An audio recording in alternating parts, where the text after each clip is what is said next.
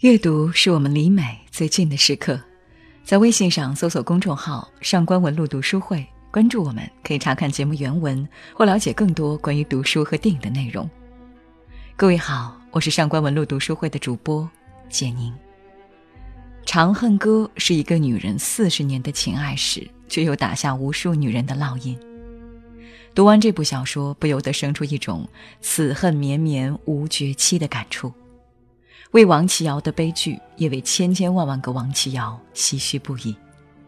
所幸当今这个时代，女性的人生选择更加多元，但依然有不少女人叫嚣着独立，却一生陷在寻找一个依靠而不得的泥潭里，无法自拔。就像王安忆在书里说的那样，出走的娜拉是他们的精神领袖，心里要的却是《西厢记》里的崔莺莺，折腾一阵子还是狼心似铁。终身有靠，你甚至无法怒其不争，因为他们也在踏踏实实的努力，只是大多凄凉收场。王琦瑶的故事发生在民国时的上海，光是这个背景就让人浮想联翩。张爱玲笔下多少痴男怨女的故事，也是发生在这样的背景下。王琦瑶生在这种环境里，有种和这环境相称的美，不是那种张扬的美。而是安静的、含蓄的、平易近人的美。也正是因为这一种美，让他被拍照片的程先生发掘，将他送上了上海小姐的选美舞台，最终得了第三名，有了“三小姐”的名头。名利场走了一遭，事情收了场，还是要回到原来的生活的。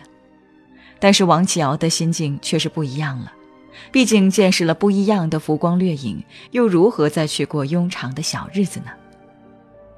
当王琦瑶挣扎在高不成低不就的困局里时，李主任的出现适时地打破了这种境况。李主任是个大人物，政治舞台上的大人物，虽然是有妇之夫，但在那个年代，这样的人物金屋藏娇并不是什么罕事。王琦瑶像抓住了救命稻草一样抓住了李主任。有多少女人愿意为了有所依靠，为了那一点安全感？飞蛾扑火一般的陷入一场又一场的情爱里，就如《倾城之恋》里白流苏，明知道范柳原是个花花公子，但还是怀着那么一丁点期待，用自己的后半生去赌了一把。若非战乱里的一场浩劫让他们生出一种相依为命之感，大概等待流苏的最终也是一场空。李主任给王琦瑶的也是一场空，李主任出了事。死于一场空难，唯一留给王琦瑶的是一个雕花的木盒子，里面装着金条，算是给她下半生的一个依傍。但女人想要的依靠不仅是物质的，还有精神的，是全方位的。有了李主任，王琦瑶几乎没有了其他的追求，李主任的到来成了她单调日子的全部期盼。金丝雀式的圈养对女人杀伤力最大的地方，往往不是经济上的依赖，而是精神上的全面怠惰。接下来，除了依靠，王琦尧想不出第二条路走。生活里，好多姑娘活成了女强人，经济独立，但却还是逃不过思想上的依赖性。听朋友讲过一件事：一家小企业的老总，三十六七岁，单身，事业有成。魅力非凡，羡煞旁人。有一次他们聚餐，他喝得烂醉如泥，朋友便送他回家。进了家门，忍不住夸赞几句，可是他却趁着酒劲在朋友面前哭了。他说：“这家里的一切都是我自己花钱买来的，我多想这些都是那个爱我的人买给我的，可是没有，全是我自己。”时代走到今天，经济独立对女人来说越来越容易。而思想上的成长却似乎还有很长的路要走。告别了李主任的这一场梦幻，王琦瑶也是伤筋动骨的。但在动乱的年代，活着已经是最好的事情，生活永远都是向前的。在护士所学习了几个月，王琦瑶便在平安里开了家小诊所。王琦瑶的优雅和从容，让她身边很快聚集了一群可以打牌喝茶的朋友。也是在这个过程中，他和有钱人康明逊互生情愫。康明逊家中殷实，但规矩严。康明逊获悉了王琦瑶的过去，知道自己不可能娶她，但两个人还是在一起了。王琦瑶怀了孕，康明逊消失了。王琦瑶这时候突然觉得自己什么也没抓住，索性决定留下这个孩子。命运还算眷顾王琦瑶，因为他一直有一个守护者，便是程先生，那个给他照相、把他送上了选美舞台、为他出谋划策的程先生。王琦瑶独自挺着大肚子的时候，全中国发生了吃的问题，但因为程先生，怀孕的王琦瑶没有为吃发过愁，生活反而轻松自在起来。想起电影《无问西东》里那句触动人心的台词：“你别怕，我就是那个给你托底的人，我会跟你一起往下掉，不管你掉的有多深，我都会在下面给你拖着。”程先生就是那个给王琦瑶托底的人，只可惜王琦瑶没有珍惜这个给他托底的人。面对康明逊的回归，王琦瑶选择了旧爱。就算康明逊不接纳孩子，就算他在自己最需要的时候逃离，王琦尧还是又接纳了他。程先生彻底死了心，明知道是一场赌注，胜率甚微。但他还是愿意去追求那虚无缥缈的赌注，而不愿意珍惜眼前拥有的。这也是王启尧一生走不出的思想陷阱。人在执着追求一件东西的时候，很容易钻入牛角尖，最后自己也搞不清楚真正要的是什么了。有一段时间，俞敏洪歧视女性的言论事件上演的非常激烈，他甚至专程去到全国妇联机关向广大女同胞道歉。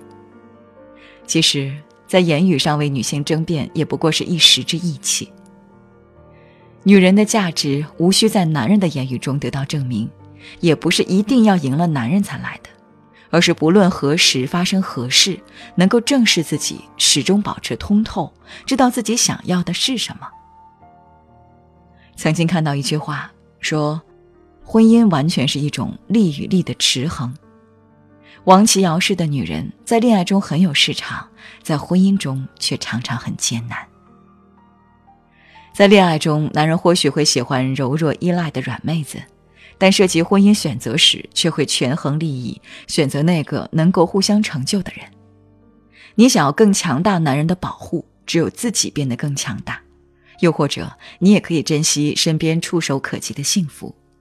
有人问你粥可温，现世的安稳。何尝不是一种选择？而最关键的是，你要问问自己，究竟想要的是什么？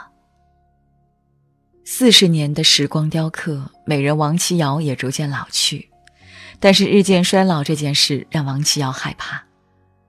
女儿成婚后，跟着丈夫去了美国，王琦瑶的日子更显得空寂。为了排遣自己的孤独和寂寞，王琦瑶和一群年轻人混熟了。开派对，给年轻的孩子们提供聚会的场所和精致的食物。齐瑶与一个绰号叫老克拉的男子发生了关系，跟他女儿一般大小的老克拉。虽然爱情不分年龄，但是王启尧要的真的是爱吗？他不过是在想尽办法抓住青春的尾巴。当老克拉厌倦了，想要抽身的时候，王启尧甚至把李主任当年给他的体己都拿了出来。想把全部身家交给老克拉，换他几年的陪伴。王琦瑶的物质生活一直是富足的，有李主任给他的金条傍身，更有他自己工作挣来的。但他的精神世界却是一片荒芜，没有成长。所以，他一次又一次地陷入情爱的漩涡里，一点点耗尽自己。想起杜拉斯《情人》的经典开篇。那时候，杜拉斯已经垂垂老矣。他的情人走过来对他说：“与你年轻时相比，我更爱你现在备受摧残的容貌。”我想，让情人眷恋的不是杜拉斯年轻的容颜，而是他洒脱、独立和有趣的性格。作家大兵说：“五毒俱全的姑娘最动人，独特的生活方式。”独立的思辨能力，独特的人格魅力，独立的价值观，还有爱读书。刘若英是那样一个动人的姑娘，面对没有结果的爱情，他不纠缠；面对婚姻，他也不放弃自我。他在我敢在你怀里孤独，描述自己的婚姻状态。夫妻俩一起出门去电影院看不同的电影，两人一起回家，进家门后一个往左，一个往右，两个人有独立的卧室和书房。在生了小孩之后，他还当起了导演，拍了后来的我们，口碑很好。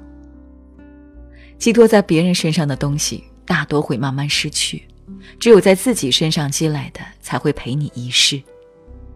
但有多少王琦瑶式的女人，受的是现代独立思想的教育，但终其一生都在寻找一份依靠，又常常陷入求而不得的挣扎里，虚耗了光阴。